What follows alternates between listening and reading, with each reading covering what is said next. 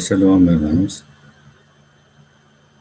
Hoy trataremos un tema que es de, vital importancia porque pues, primeramente nos compete a todos y segundo porque se tejen muchas teorías respecto de lo que es la vida eterna, cómo alcanzar la vida eterna y muchos escriben cosas o dicen cosas que, bueno, cada uno tiene su propia opinión. Pero trataremos de, mirando la escritura, encontrar un camino para que podamos acceder a ella. Bien, la escritura es muy reiterativa en cuanto a exhortar a los hombres a que se vuelvan de sus malos caminos, pues el Eterno sin duda quiere que todos sean salvos. Aquí es bueno decir que el Eterno sabe de antemano quiénes van a ser salvos y quiénes no, pero nosotros no lo sabemos, entonces debemos esforzarnos para alcanzar ese gran galardón. No obstante, al dar una mirada en la situación de este mundo, pareciera que dichas exhortaciones no fueran suficientemente fuertes, porque lo que vemos refleja que el mal es lo que impera. De eso no podemos escondernos. Y esto sin que haya una posibilidad de que todo vuelva a ser lo que fue en el principio. La Torah apareció en un momento en el cual el hombre necesitaba conocer su posición de pecador ante el Eterno. La Torah es la que nos hace conscientes de nuestra necesidad de pedir perdón por todas las faltas que hemos cometido y que en principio van en contra de todo lo que el Eterno nos dio para que tuviéramos una vida plena. Ahora que el mundo sin duda está más convulsionado que nunca antes, muchos están preguntándose cómo han de ser juzgados, cómo podrán alcanzar la vida eterna qué hacer para no ser condenados por siempre, y muchas cosas más relacionadas con el mismo tema, que expresan, por supuesto, el interés de no ser desechados de, de manera que nunca más vuelvan a sentir la presencia del Eterno. Bendito sea. Todos, todos, sin excepción, los mandamientos de la Torah tienen un denominador común.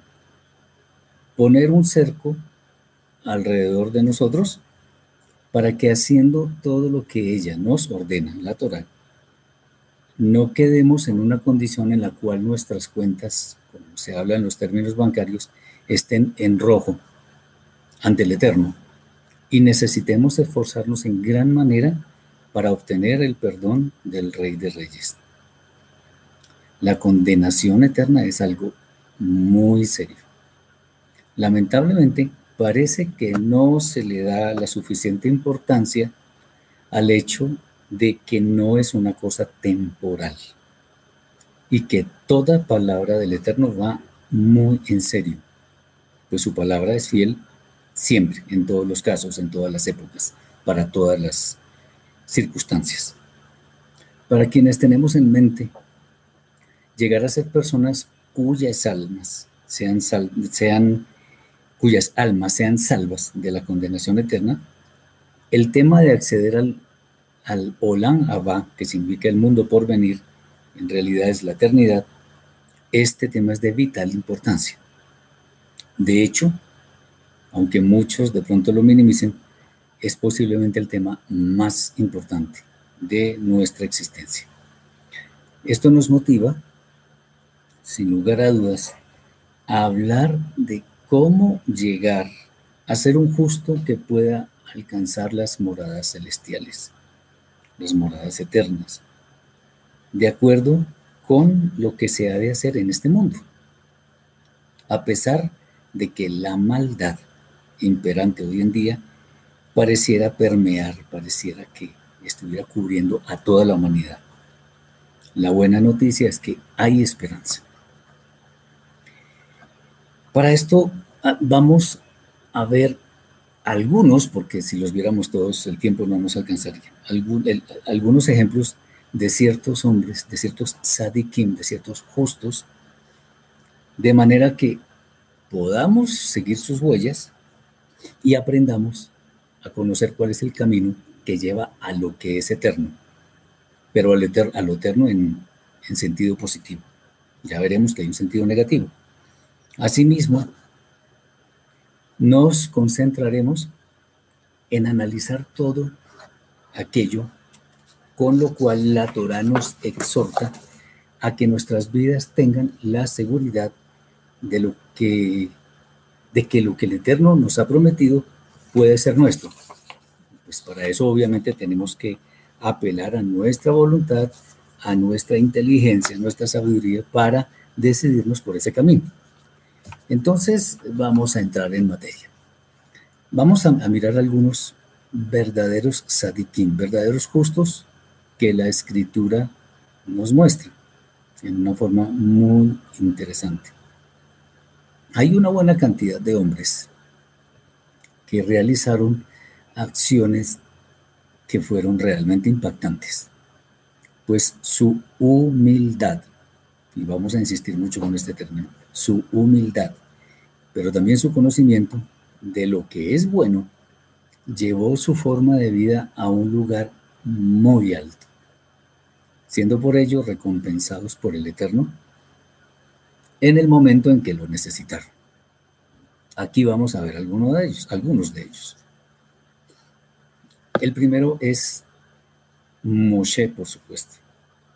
Este gran hombre, Moshe, el, el guía de nuestro pueblo, fue el líder escogido por el santo, por el eterno mismo, para sacar a nuestro pueblo de Israel de la tierra de Misraim, de casa de servidumbre, y además para guiarlo en su travesía por el desierto hacia la tierra prometida por el Eterno.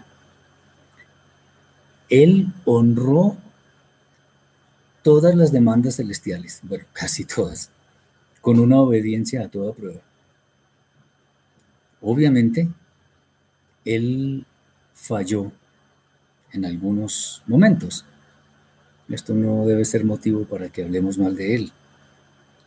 De hecho, uno de esos momentos muy tristes, por cierto, fue el que le impidió su entrada en la tierra prometida.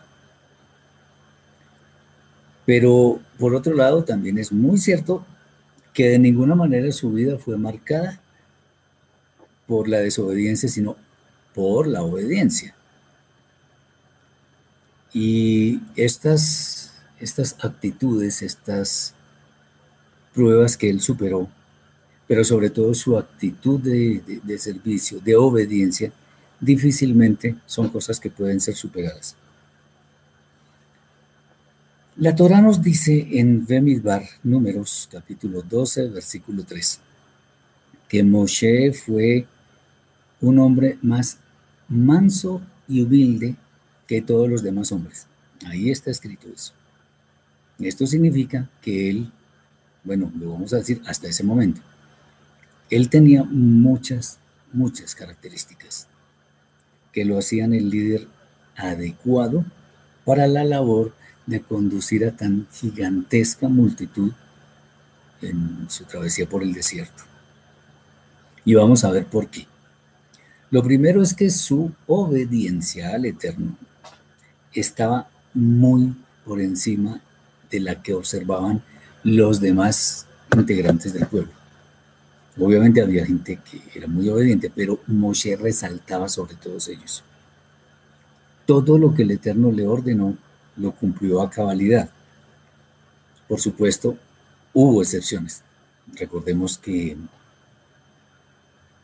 antes de comenzar su labor con el pueblo, un ángel enviado por el Eterno, casi lo matan por el tema de la circuncisión de su hijo.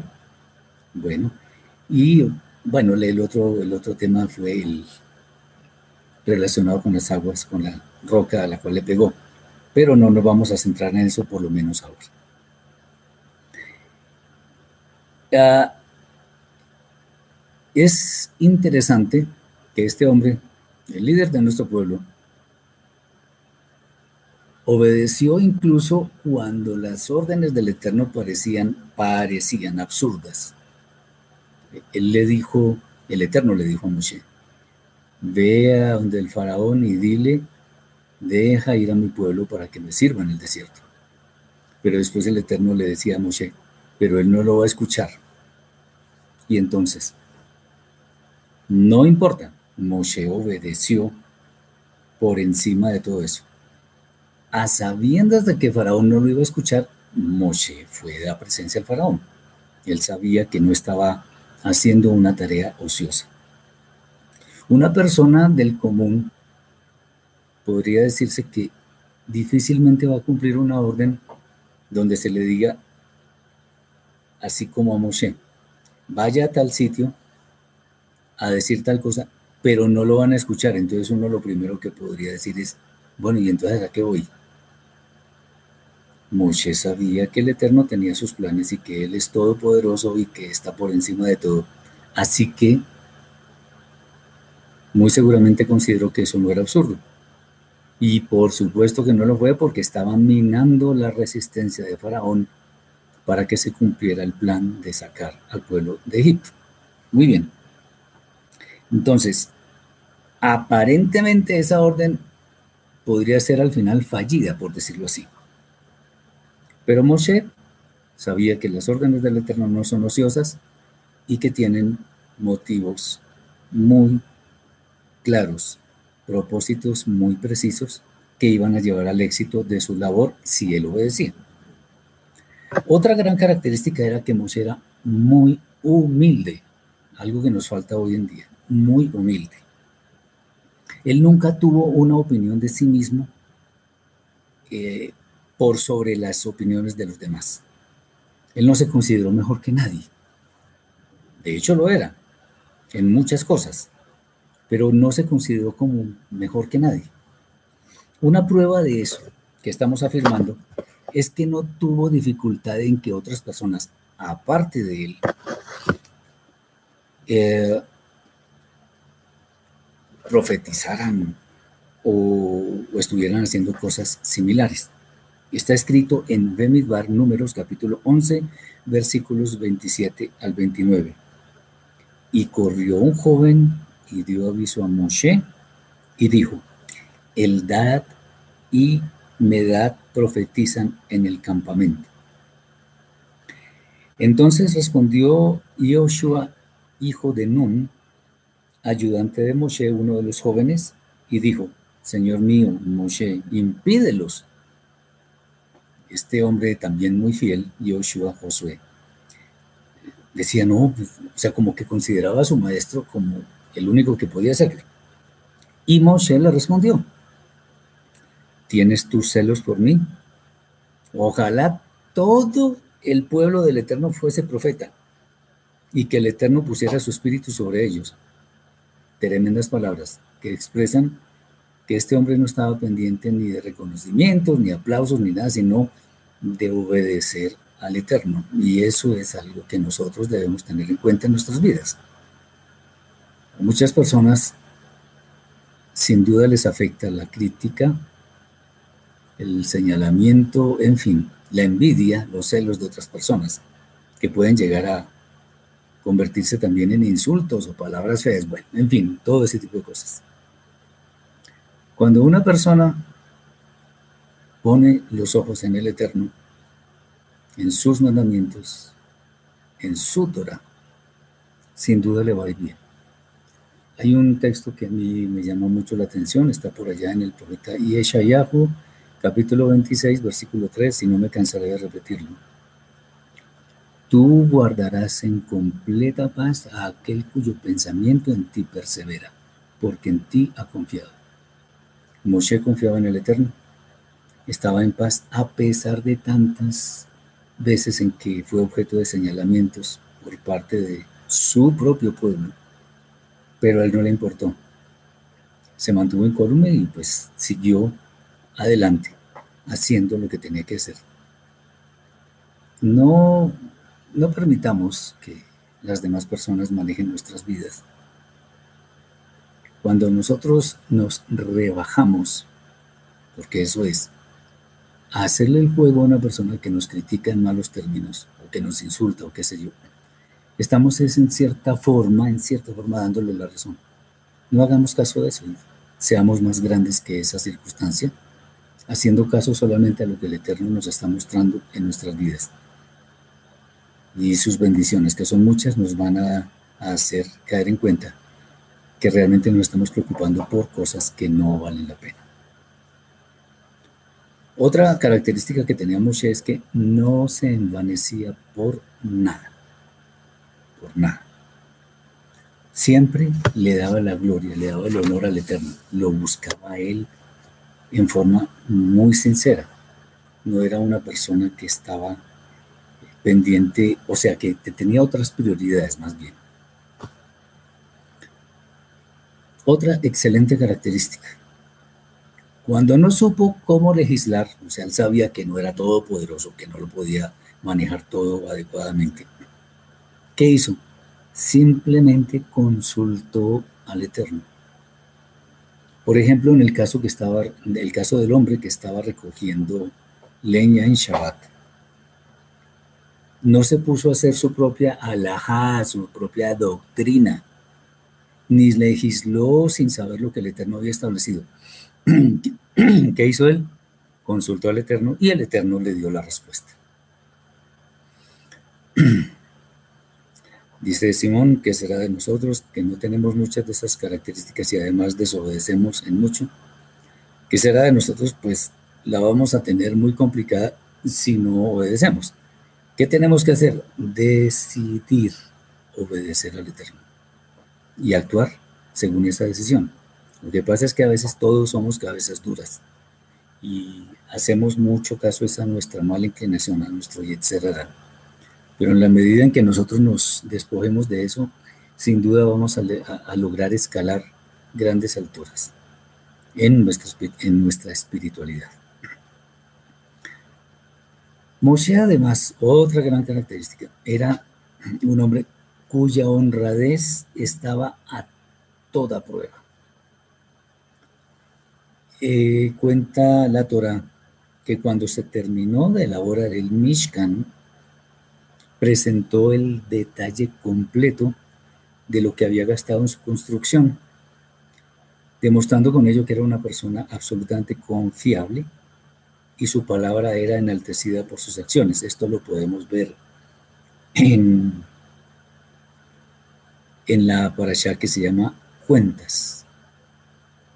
Entonces, esto es muy importante que lo tengamos en cuenta porque independientemente de todo lo que hagamos, arriba en el cielo nos están mirando. Moshe no tenía ningún deseo de enriquecerse en forma vana, oculta, ni nada por el estilo. Bien, es bueno decir que aunque él se equivocó en el tema de la roca a la cual debía hablarle y no lo hizo, al ser consciente después que no podía entrar en la tierra prometida, hizo algo que muestra su grandeza.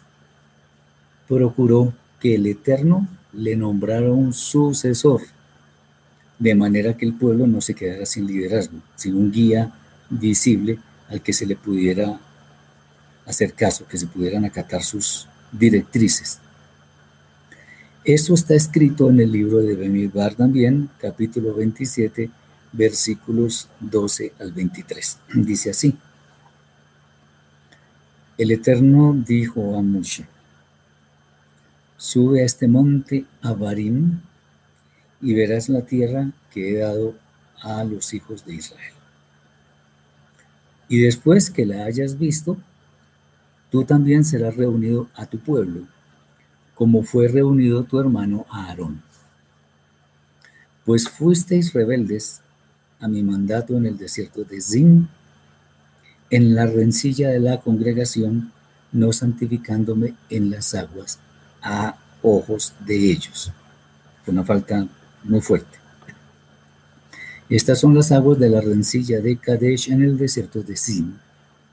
Entonces respondió Moshe al Eterno diciendo, ponga el Eterno, el Elohim de los espíritus de toda carne, un varón sobre la congregación que salga delante de ellos y que entre delante de ellos, que los saque y los introduzca para que la congregación del Eterno no sea como ovejas sin pastor. Eso es grandeza. Entonces Moshe, ya después de que no podía insistir, simplemente dijo entonces, por favor que se eh, elija otro que esté en mi lugar. Y el Eterno dijo, Moshe, toma a Yoshua, hijo de Nun, o sea, Josué, varón en el cual hay espíritu, y pondrás tu mano sobre él, y lo pondrás delante del sacerdote Eleazar y delante de toda la congregación. Y le darás el cargo en presencia de ellos, todo transparente, todo claro, sin esconder absolutamente nada.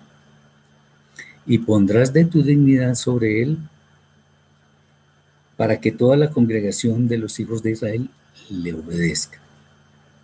Él se pondrá delante del sacerdote Eleazar y le consultará por el juicio de, del Urim delante del Eterno. Por el dicho de él saldrán y por el dicho de él entrarán él y todos los hijos de Israel y toda la congregación. Y Moshe hizo como el Eterno le había mandado, no se apartó. Pues tomó a Yehoshua y lo puso delante del sacerdote Eleazar, pues como el Eterno le había dicho, y de toda la congregación y puso sobre él sus manos y le dio el cargo, como el Eterno había mandado, por mano de Moshe. Y finalmente Moshe fue alguien que fue consciente de sus limitaciones.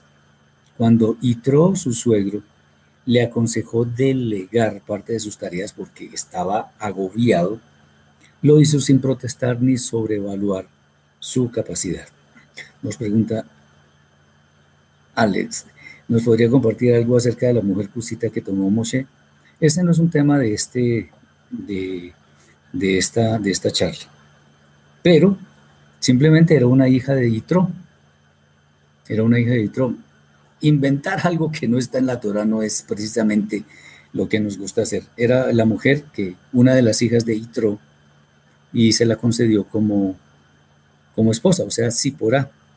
Esa es la mujer de, de Moshe. No hay mucho que decir de ella porque la escritura no menciona mucho. Lo único que podemos decir es que fue de pronto una mujer muy virtuosa, porque cuando Moshe salió a recibir a su suegro Itro precisamente, y venía él con Sípora y los hijos, que también eran hijos de Moshe, por supuesto, la Torah dice que Sípora venía, la mujer de Moshe, venía ella con, los, con sus hijos, o sea, dice la Torah, con los hijos de ella. Entonces, eh, no es que Moshe haya sido mal padre, sino que por la razón que está, o sea, eh, por la razón gigante de estar en el liderazgo del pueblo de Israel, pues hubo momentos en que no pudo atender a su familia. Por eso los hijos de, de Zipporah son mostrados en la Torah como los hijos de ella. Eso es máximo lo que podríamos decir, porque en la Torah no he escrito algo más sobre esta mujer. Bien,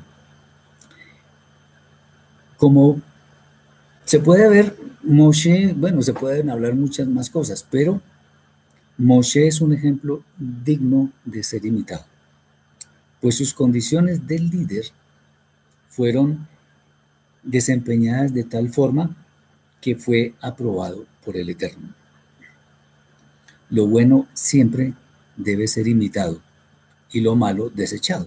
Es así de simple. Recordemos lo que dice Rab Shaul. Examínenlo todo, retengan lo bueno. El, asunto no es para que eh, estemos como analizando muy profundamente lo que dice tal corriente, tal corriente. No, el Eterno nos ha dado suficiente sabiduría para discernir entre lo bueno y lo malo, entre lo que es correcto y lo que no es correcto. Apelemos a eso y nos va a ir bien. Ok. Obviamente no podría faltar nuestro santo maestro, nuestro Rebe Kadosh, Yeshua. Él, Yeshua, nuestro Mashiach, es el mejor ejemplo a seguir, sin lugar a dudas. Porque además su vida sin pecado, él no pecó, y está escrito, reflejó todo lo que el Eterno quiere que todo ser humano sea. Es el ideal de un ser humano. Además de que poseía todas las cualidades de Moshe, todas. De hecho, acordémonos que en la, en la Torah, en el libro de Devarim, capítulo de, o sea, Deuteronomio, capítulo 18, versículos 15 al 19, el Eterno dice por medio de Moshe, profeta de entre tus hermanos les enviaré y a él deberéis oír, bueno, estoy parafraseando, a él oiréis. Entonces, ese profeta es Yeshua, reconocido cuando él vino como el profeta. Nunca, nunca, nunca desobedeció al Padre, nunca. Lo que sí pasó con Moshe en esa oportunidad de la roca. Nos enseñó además la correcta interpretación de la Torah, de manera que este sea el camino más seguro para, al obedecerlo, alcanzar las moradas eternas. Sus cualidades, las de Yeshua, sobrepasan en mucho, en mucho, las de cualquier otro ser humano. Por ello vale la pena resaltarlas. Pues obviamente ya dijimos, además de las de Moshe, vamos a mirar estas. Bueno, esta también es, típica de Moshe, pero la vamos a resaltar porque es bueno entender quién es nuestro Mashiach. No estaba pendiente de reconocimientos de hombres en cuanto a fama o, cosas parecidas. Esto lo podemos ver, por ejemplo, en Matitiahu, Mateo capítulo 8, versículos 1 al 4, donde está escrito. Cuando descendió Yeshua del monte, le seguía mucha gente. Y aquí vino un leproso y se postró ante él diciendo, Señor, si quieres, puedes limpiarme. Y Yeshua extendió la mano y le tocó diciendo, quiero, sé limpio. Y al instante su lepra, en realidad es Sarat, desapareció. Entonces fíjense lo que dice acá. Yeshua le dijo, mira, no lo digas a nadie. Si no ve, muéstrate al sacerdote y presenta la ofrenda que ordenó Moshe para testimonio de ellos. Recordemos que cuando una persona ya era pura, tenía que presentar una ofrenda, el sacerdote verificaba todo y se hacía la, por decirlo así, la oficialización de la pureza de la persona que había tenido el mal de Sarat. Bueno, esto es único en Yeshua. Aceptó morir por todos los hombres sin oponer resistencia aunque en su primera venida estaba eh, sujeto a emociones humanas, de todas maneras no quiso estropear la obra del Eterno. Fíjense ustedes que cuando estaba en ese sufrimiento tan terrible, decía, Padre, voy a parafrasear para decirlo de una forma más sencilla.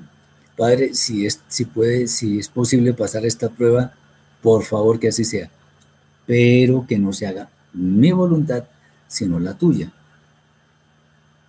Eso es grandeza.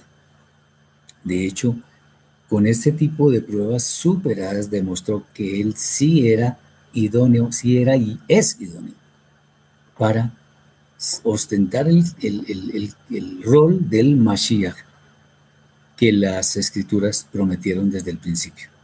Bien, él Obviamente no se dio a sus impulsos, que quizá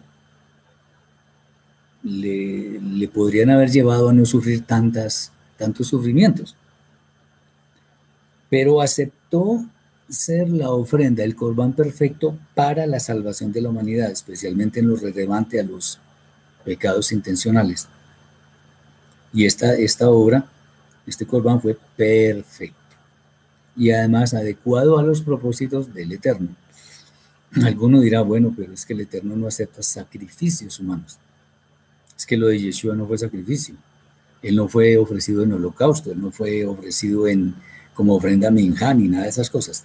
Él fue un corbán que fue ofrecido, su sangre fue derramada por todo el mundo y, y eso fue suficiente para el Eterno. Una cosa bien interesante en Yeshua, y esto es bueno que lo sepamos, es que él no era servil. Una persona que es servil, sin importar si sus superiores le, le, mandan a hacer cosas inadecuadas, las hace. ¿Por qué? Porque simplemente quiere que esas autoridades, esas personas que están por encima de él lo aplaudan, le reconozcan su trabajo, qué sé yo. Y esto sin importar que esas cosas sean malas. El servil es un adulador, es una persona que no escatima esfuerzos para elogiar a alguien sin que lo merezca, además. Él no, o sea, Yeshua en este sentido no se quería congraciar con ninguna persona.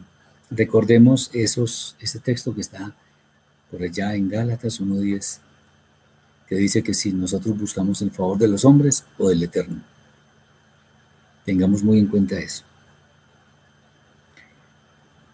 Su humildad le llevó a ser el perfecto ejemplo de cómo cumplir las misbot sin pretender lograr, por ejemplo, cosas como la compasión o algo parecido. No, él cumplía porque quería cumplir, porque le agradaba cumplir. Él tenía, por supuesto, muy clara cuál debería ser su misión en este mundo. Otra cosa que tuvo muy claro Yeshua es que de ninguna forma, de ninguna forma, quiso eh, o se preocupó o fue su interés prevalecer sobre las demás personas. Cuando fue puesto preso, injustamente además, y sufrió vejaciones de todo tipo, en ninguna manera respondió mal. Seguramente, le, no, con absoluta seguridad le dolía todo eh, él simplemente callaba. Recordemos cuando estaba con en la presencia de, de Pilato y este hombre le preguntaba cosas Yeshua callaba, no por ser grosero, sino por, en cierta forma, por respeto, pero también porque no tenía por qué responder cosas que no venían al caso. Él simplemente, él, esperaba que las cosas se dieran como el Eterno las había eh, establecido, que se cumplieran en el tiempo justo.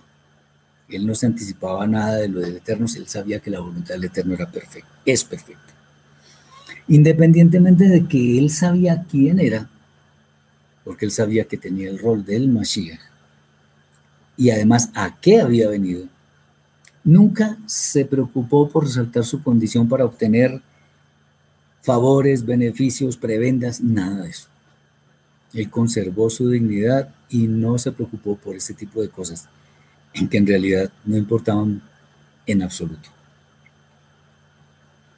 Otra cosa es que, además, igual que Moshe, siempre se preocupó por su pueblo, por su gente. Tuvo compasión de quienes parecían ovejas sin pastor. Y les enseñó la Torah, además de que hizo varios milagros para darles de comer. Recordemos los eventos de los panes y los pescados. Bien. Igual que Moshe también siempre, siempre, siempre, y de manera muy visible, le dio la gloria al Eterno, le dio el lugar que le corresponde. Él siempre oraba al Eterno, le pedía y se humillaba ante él. Eh, esto es bueno resaltarlo para quienes creen que Yeshua y el Eterno son el mismo, de ninguna manera. Al contrario, Yeshua nunca pretendió usurpar el lugar de preeminencia que tiene el Eterno, de ninguna manera. Obviamente Yeshua era un estudioso de la Torah, un estudioso de la Torah. De manera que sus enseñanzas estaban atadas a lo que el Eterno mismo estableció, sin añadir ni quitar nada, eso es importante. Nos pregunta Simón, ¿Yeshua siempre supo que era el Mashiach o solo al iniciar su ministerio o al final? Él supo en el momento en que eh, estaba separado de todos los demás, el, que, que, fue llamado a, a, estudiar, que fue llamado a, muchas cosas. Se dio cuenta cuando, cuando fue consciente de esas profecías, por ejemplo, de, de Zacarías, de Zeharía, el esposo de, de Elizabeth, la prima de Miriam. E, esas, esas profecías él las tuvo en cuenta y, y en la medida en que iba avanzando el tiempo, pues obviamente iba siendo consciente de su condición. Eso no fue desde un principio, en la medida en que iba avanzando su vida. Yeshua, según lo que lo que hemos dicho anteriormente, siempre mantuvo su posición de servicio, ayuda y enseñanza al prójimo. No se dio ante los hipócritas, pues tenía absoluta claridad de cómo se debían cumplir los mandamientos de la Torá. Su humildad era tan grande que no quiso ufanarse de su condición, además de que siempre estuvo dispuesto a servir. Miren, si nosotros hemos de recibir quizá insultos, yo los he recibido, incluso hasta maldiciones de muchas personas, eh, esas cosas deben ser como pruebas para nosotros para ver cómo reaccionamos. No podemos caer en la tentación de devolver lo mismo que nos están tirando. No, eso no debe ser. Entonces, para que lo tengamos en cuenta. Dice Rosario, yo tengo una pregunta que yo no entiendo quién es el que va a venir, Dios o Jesús. Dios no existe y Jesús tampoco. Existe el Eterno y existe Yeshua. Jesús es un nombre que, es, es, resultado de una mala transliteración. El Eterno, la respuesta que mejor puedo dar es que el Eterno viene por medio de Yeshua, que es su representante. El Eterno es espíritu y nadie puede verle la cara y quedar vivo, como está escrito también. Y recordemos que por allá en Yohanan capítulo 1, versículo 18, eh, dice que al Eterno nadie lo ha visto. El unigénito del Padre es el que lo ha dado a conocer. Cuando digo Dios no existe y Jesús tampoco, lo digo con respeto. ¿Por qué? Porque ese es para tratar de conservar los nombres originales. La palabra Dios no existe en hebreo. El nombre y la pronunciación del nombre, la correcta, tampoco la conocemos porque fue ocultada hace, hace varios siglos. Entonces preferimos darle apelativos que son respetuosos como el Eterno, el Todopoderoso, el Altísimo y cosas similares. Y de Yeshua, pues vamos a, a tratar de hablar con el nombre que él tenía y no con otro. Porque además Jesús tiene unas connotaciones un poco negativas. Entonces es por eso. Y lo digo con todo respeto, no es para ofender a nadie. Bien. Yeshua, entonces, ¿qué podemos decir? Que fue un líder como ninguna persona. Su ejemplo es el más alto estándar que una persona debería pretender alcanzar. Además, Yeshua no cometió pecado. Siendo por ello el corbán perfecto, la ofrenda perfecta, única, insustituible, irrepetible, para que todos pudiéramos acceder a las moradas de la eternidad. Pues ya hemos visto a Moshe y a Yeshua, con gusto. A, Moshe y a Yeshua. Ahora viene otro, otro hombre muy especial, que es Yeshua, el discípulo de Moshe, o sea, el que llaman Josué, que también es una mala transliteración del nombre. Ahora aprovecho esto. Hay tres personas que con el mismo nombre en la escritura les ponen nombres diferentes. Uno fue Yoshua, el discípulo de Moshe, al que en algunas Biblias lo llaman Josué. Está después por allá eh, el sumo sacerdote en los tiempos de Zerubabel, Zorobabel que llaman. También se llamaba Yehoshua. Y nuestro Rebe Akadosh, nuestro Mashiach, le pusieron Jesús, pero en realidad se llama también Yehoshua. El nombre en hebreo Yehoshua significa el eterno salva o el eterno de salvación, si lo queremos. Y eso sí refleja la misión que vino a cumplir. Fíjense, Yehoshua, el, discípulo de Moshe, ah, operó un cambio grande en el pueblo de Israel porque fue él quien entró al pueblo a la tierra prometida. Yeshua, nuestro, nuestro Mashiach, nos va a llevar a las moradas de la eternidad. Bien, este hombre era el discípulo más aventajado de Moshe y fue muy especial y se destacó por algunas cosas también muy interesantes. Cuando estoy hablando de estos grandes caudillos, no estoy, o sea, mi intención no es simplemente conocer cómo eran. No, va mucho más allá. Es que imitemos su comportamiento. Estas charlas que, que damos aquí a nuestros hermanos no son solo exposiciones para que la gente conozca algunos aspectos de la Torá y cosas de ese estilo. No. La idea es ir mucho más allá y es escudriñar en esos pasajes, en esas personas, en esas circunstancias y adoptarlas para nuestra vida para que nos vaya bien. Ese es el objetivo. No tiene ningún objetivo que la Torah se convierta en algo intelectual. Sí, yo conozco qué dice en tal versículo, qué pasó en tal circunstancia. Sí, está muy bien, excelente. Si no lo llevo a la práctica en mi vida, ¿saben qué? No sirve de nada. Entonces, tengamos esto en cuenta. Bien. Yehoshua, Josué, muy especial. ¿Por qué? Atención, que aquí viene algo importantísimo, porque hay muchas personas que sufren con eso. ¿Con qué? Joshua nunca, nunca intentó superar al maestro. O sea, él no pretendió ser mayor que Moshe. Siempre estuvo presto a acatar las instrucciones del líder de nuestro pueblo, o sea, de Moshe, siguiéndole permanentemente. De manera que su obediencia fue un claro indicativo de que Yoshua en el futuro podría ser quien tomaría el lugar del maestro. Muy bien, es importante tener en cuenta algo. Cuando mencionamos la palabra discípulo, y esto es bueno tenerlo en cuenta, debemos saber exactamente qué es un discípulo. Un discípulo palabras más, palabras menos, es algo así como una copia al carbón de su maestro. El discípulo habla como el maestro, piensa como el maestro, come como el maestro, se viste como el maestro, en fin, es una copia del maestro. Eso es un verdadero discípulo.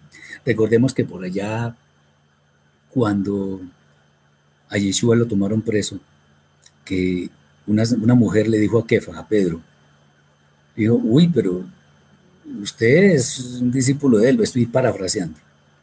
Usted es como discípulo de él. Y, y, Kefa decía, no, yo no lo conozco. Y la mujer decía, pero es que si usted habla como él, ¿se dan cuenta? O sea, Kefa era un buen discípulo. Claro, en ese momento cometió un error que fue negar al maestro, pero era un excelente discípulo porque hacía lo que su maestro le, le ordenaba le, decía. Eso fue lo que hizo Yehoshua, Josué, una persona que atendía las directrices de su maestro.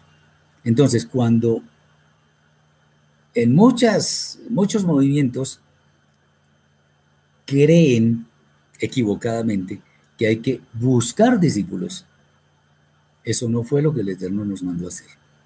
El Eterno nos mandó a hacer discípulos, es diferente a buscar discípulos. Cuando se hace un discípulo, ese discípulo se deja enseñar, está deseoso de aprender y se ciñe a lo que su maestro le indique. Ese es un muy buen discípulo. No es que sea una persona sin capacidad de tomar decisiones, no, es una persona que sabe que su maestro lo va a conducir por buen camino. Eso es hacer un discípulo. Es más, un discípulo permite incluso que su maestro forme parte de su vida privada, porque sabe que los consejos que le van a dar, que le, va a dar, son bien intencionados y redundan en beneficio de su propia vida. Entonces, el mandamiento que dejó Yeshua por allí es ir y hacer discípulos, no ir y buscar discípulos. Una cosa es que en algunas congregaciones digan que hagan la oración de fe y que pasen al frente y que levanten la mano. Eso no es un discípulo. Eso no es un discípulo porque yo no voy a saber qué va a pasar con esas personas después. Un discípulo es una persona de la cual yo estoy informado, de la cual estoy interesado, de la cual quiero ayudarle. Es una persona que es importante para mí como maestro. Eso es un discípulo. Y el discípulo está en constante comunicación con el maestro. Lo busca y le tiene en buena estima porque sabe que va a dar lo mejor para que ese discípulo crezca. Espero haber sido claro. Bien, entonces Yehoshua nunca intentó siquiera superar a su maestro, que era Moshe. Ok. Fue también uno de los dos hombres, junto con Caleb, que dieron un informe favorable, positivo como debía ser obviamente, de lo que vieron en la tierra prometida. Eh, a pesar de que los compañeros de ellos dos, porque fueron 12 personas, 12 hombres que fueron allá a la tierra prometida a ver cómo era y todas esas cosas. Eh, a pesar de que los, los otros 10 vieron problemas porque vieron gigantes y que la tierra se los iba a tragar y que no sé qué cosas. Bueno, Yoshua y Caleb fueron fieles. De hecho, Caleb dice para nosotros esos gigantes, los que vieron los otros, esos gigantes para nosotros son pan comido. Qué bonito, porque él confió en la palabra certera del Eterno.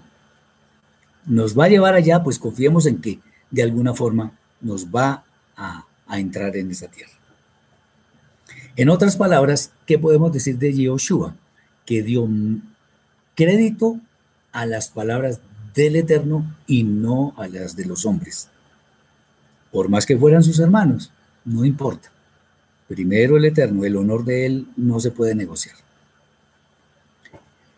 Otra cosa que hizo Yehoshua es que no tomó su sitio de privilegio como una oportunidad para enseñorearse de su pueblo. Él no, él por ser el líder, el nuevo líder del pueblo, no utilizó esa condición para dar órdenes y, ser un, dictador, no. Él se convirtió en uno más que lucharía al lado de sus hermanos para que el pueblo completo pudiera entrar en la tierra prometida. Esas son características de Yoshua que bien vale tener en cuenta. Todo esto para que lo adoptemos en nuestra vida. Pregunta alguien, dice, ¿vendrá Jesús glorificado? Él ya está glorificado. Ya lo está. Él ya tiene un cuerpo que no, que no es como el de nosotros, que es corruptible, ya, ya es incorruptible. O sea que Él ya ha sido glorificado y vendrá a juzgar, para que lo tengamos en cuenta. Bien. Hay un personaje que llama mucho la atención, de pronto lo hemos leído, lo hemos... Sí, sabemos quién es, pero de pronto hay una actitud que tuvo él que no, a veces puede pasar de desapercibida.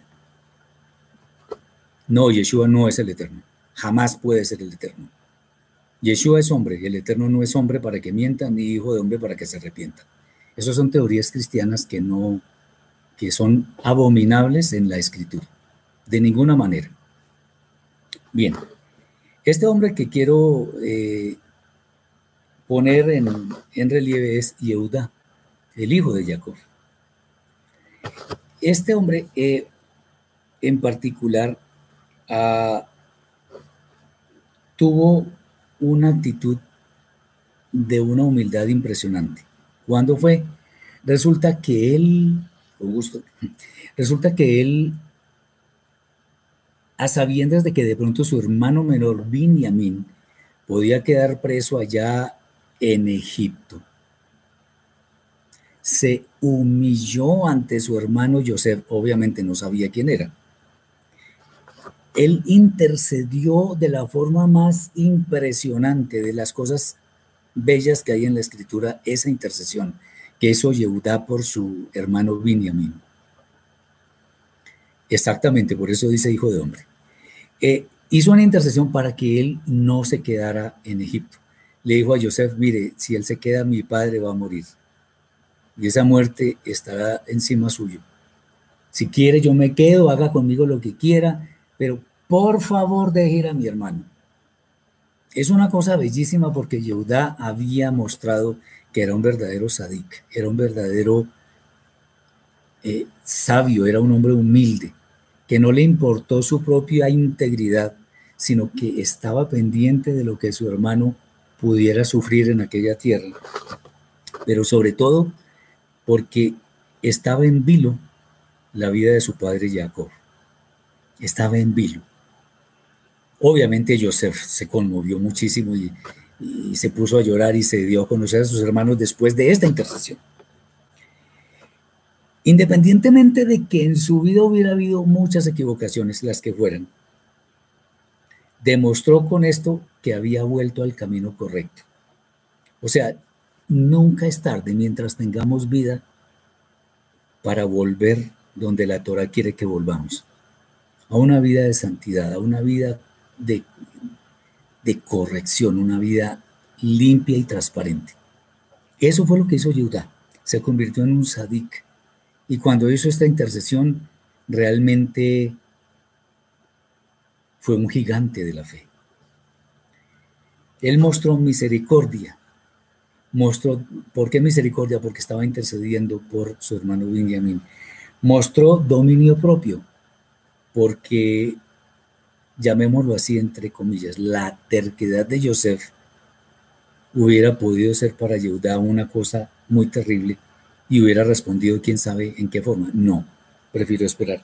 Y además mostró amor por su hermano. Aquí se estaba, se estaba ofreciendo en su lugar. A ver, dice Jesús, ¿cómo puede uno entender el monoteísmo de, de Yeshua referente a la Torah? No entiendo. Yeshua creyó siempre en el Eterno como el uno y único. No ahí no hay está muy claro de hecho. Yeshua creía en el Eterno como el uno y único, como está escrito en Devarim 6.4, Deuteronomio 6.4. Shema Israel Adonai Eloheinu Adonai Echad. Escucha Israel, el Eterno nuestro Elohim, el Eterno uno es. Ahí no hay absolutamente ninguna duda. Eh, dice el hermano, y cuando dijo el que me ve a mí ve al Padre, ¿no se refería a que él también era Dios? No. Vamos a quitarnos esas teorías. Yo le pregunto, hermano, si usted se ve en un espejo, ¿qué ve? Ve su imagen, ¿verdad? Pero la imagen que está en el espejo no puede hacer lo que usted hace, porque es una imagen. Mientras que Yeshua es un hombre limitado, el Eterno es ilimitado. Otra cosa es que por no haber pecado y por haber mostrado los atributos del Eterno en cuanto a la justicia, la misericordia, la bondad, la sabiduría y todo eso, estaba mostrando al Padre. De hecho, déjeme decirle que en una de las reuniones con los discípulos, Felipe le pregunta, Señor, muéstranos al Padre. Y Yeshua le dice, tanto tiempo llevo con ustedes y no me has conocido, Felipe. O sea, el decirle, no me has conocido, no estaba diciendo, yo soy el Eterno. Estaba diciendo, se los he mostrado todo el tiempo y, me pregunta eso. Ahora, cuando dice, cuando dice Yeshua, el Padre y yo somos uno, en Johanán 10.30, Juan 10.30, él no está diciendo que él y, y el Eterno eran el mismo, sino que eran una unidad, como somos con mi esposa como, son, como es el hombre con la mujer. Son uno, pero son diferentes. Mi esposa es mi esposa y yo soy yo. O sea, somos dos personas diferentes. pero somos una unidad de manera similar y Yeshua con el Eterno, pero no son el mismo, de ninguna manera. Decir que es el mismo es una herejía. Muy bien.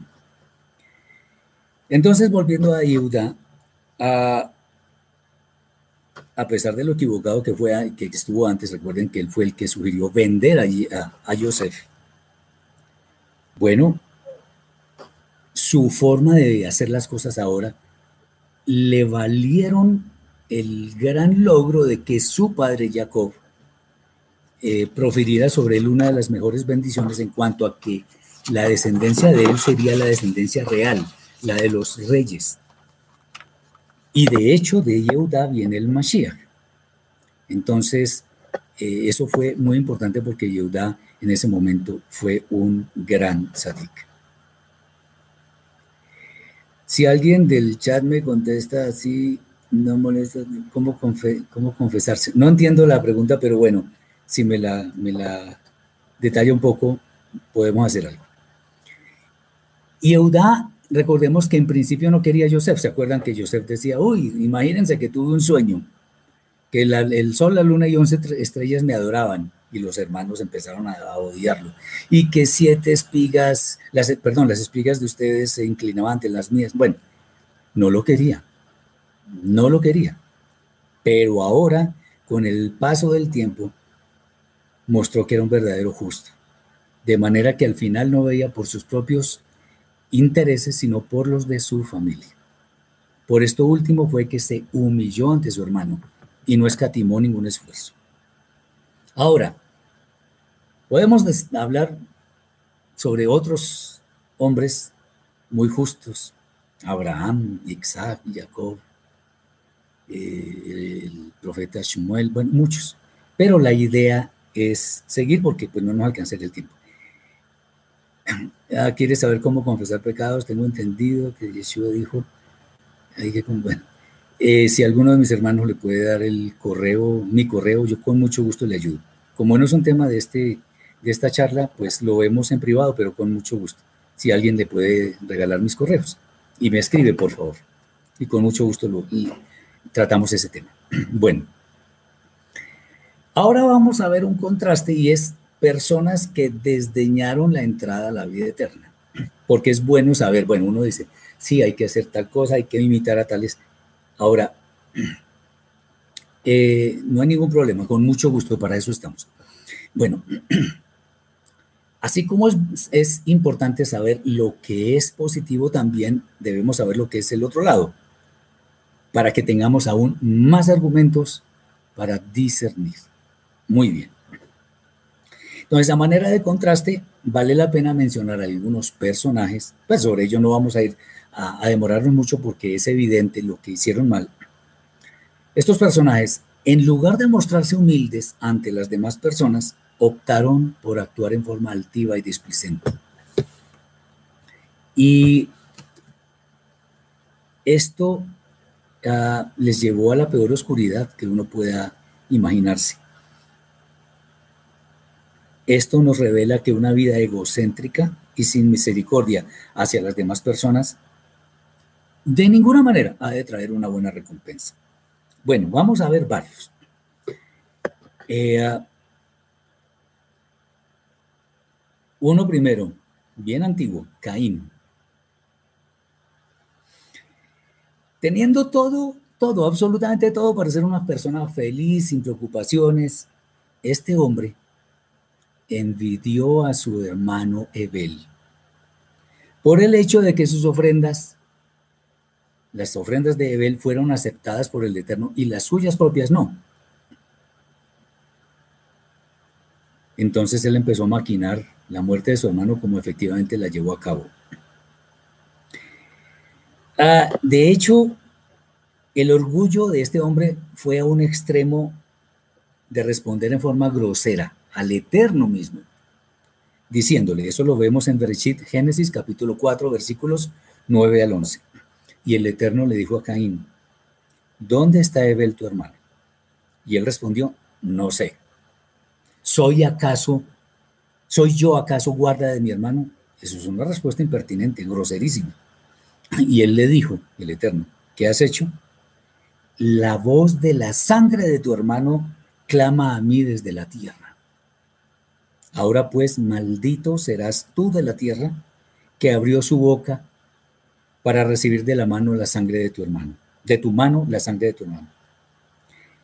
Por supuesto que se entiende que el resto de la vida de Caín fue sin tener paz, sin hallar gracia a los ojos del Eterno, al menos teniendo en cuenta lo que de él está escrito. La, la, Torah no nos dice si él se arrepintió o qué. No es el caso en este momento, pero en ese momento actuó de una forma impertinente y grosera. Bien, cuando salió de la presencia del Eterno, tenía una señal para que alguien que, la, que, viera esa señal no lo matara a él.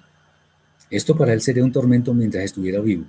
Ahora no vayamos a preguntar cuál, es, cuál era la señal. No, la Torah no lo dice, entonces no vamos a, a ponernos en detallar ese tema. Bien, otro personaje muy interesante para analizar es el faraón en tiempos de Moshe. Entre las personas malvadas que menciona la escritura, surge la imagen de este hombre, quien en evidente altivez y rebeldía no quería dejar salir al pueblo de Israel de Misraim.